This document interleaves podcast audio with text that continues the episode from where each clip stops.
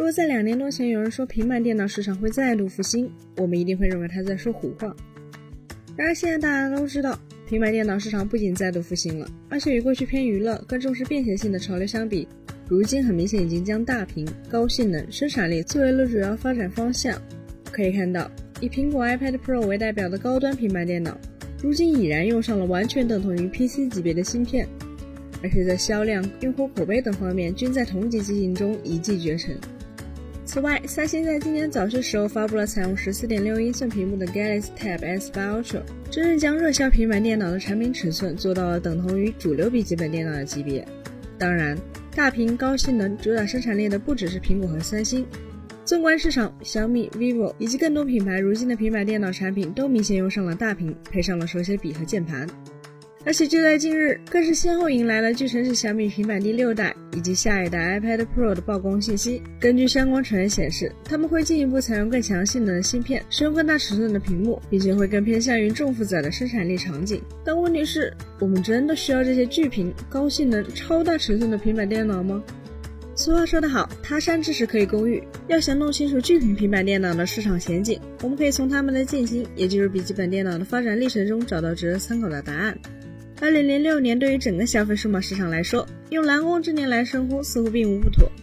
在这一年的春季，在蓝光光盘协会的一声令下后，全球消费者迎来了高清蓝光光碟、蓝光影碟机、蓝光游戏主机以及各类相关产品的上市大潮。在当时那个带宽还不发达的年代，蓝光光碟的出现意味着消费者第一次有了能够承载、传播、回放高清 1080p 影片的载体，而蓝光与高清音频所带来的感光冲击。对于此前已经看惯了 480p、576p 标清画面的用户来说，某种程度上甚至是要大于如今 4K 相比 1080p 的冲击力。正因如此，在彼时的笔记本电脑行业，以索尼为首，东芝、戴尔、惠普等厂商几乎不约而同地端出了一个此前从未有过的全新产品形态——巨屏蓝光娱乐本。顾名思义，与传统的多媒体影音本相比，这类产品往往有着更大的屏幕尺寸。17.3英寸对于他们来说只是起步，18.4英寸才算是平均水平。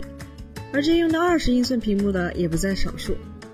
与此同时，这类笔记本电脑不光屏大，往往还会配备一些特别高端的娱乐配置，比如他们会使用高成本的广色域屏幕来增强显示效果，这在当时可并不多见。会设计大尺寸的多声道的环绕声扬声器，会在键盘上配备额外的多媒体控制器，会有蓝光光驱，会使用大容量的多存硬盘。当然，用上当时最高性能、最高成本的 CPU 和显卡更是基本中的基本。是压根就不需要额外强调的事情。毫无疑问，这么一来的代价也是非常显著的。这些巨屏蓝光娱乐本几乎无一例外都牺牲了续航与便携性，也近乎完全不考虑使用电池时的性能。说白了，他们与其说是笔记本电脑，不如说更像是可以搬运的、纯粹为了看蓝光电影而生的一体式 PC。后来的事情大家想必就知道了。巨屏蓝光娱乐本不是没有火过，事实上部分厂商还为这类产品出过好几代改款，甚至是续作。说明他们的销量在当时来说真不见得就低，但从最终的结果而言，如今再也没有厂商会推出这类完全放弃移动性，只为了固定场所影音娱乐而生的笔记本电脑了。为什么？原因其实很简单，因为消费者的需求变了。随着网络视频的兴起，蓝光很快就式微了，而后续超级本的概念的出现，更是让轻薄、长续航成为了许多消费者对于笔记本电脑最基本的要求之一。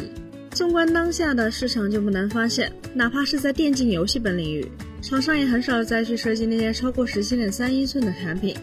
而且，即便是所谓的重型游戏本，也普遍会在外形上注重控制机身厚度。至于那些顶级的、纯粹以影享受为卖点的笔记本电脑，现在反而是以相对小尺寸的形态居多。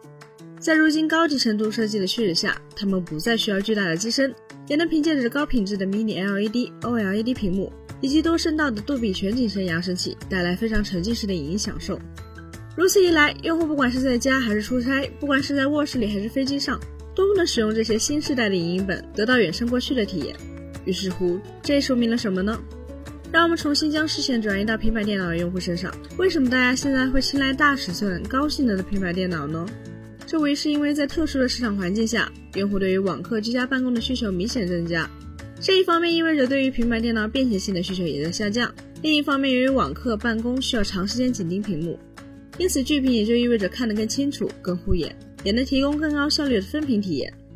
再加上最近这几年移动 SoC 的能效比普遍糟糕，如果平板还像以往那样只有七八英寸的屏幕，那么续航很可能不会比智能手机有多大的优势。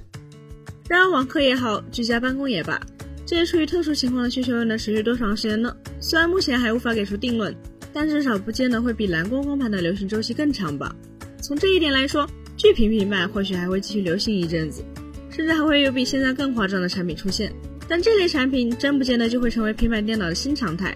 毕竟平板电脑的本质其实就是在手机与电脑之间的折中，而完全舍弃便携性，造出与笔记本电脑一样大，甚至还更大的平板电脑，显然已经在一定程度上背离这样的初心了。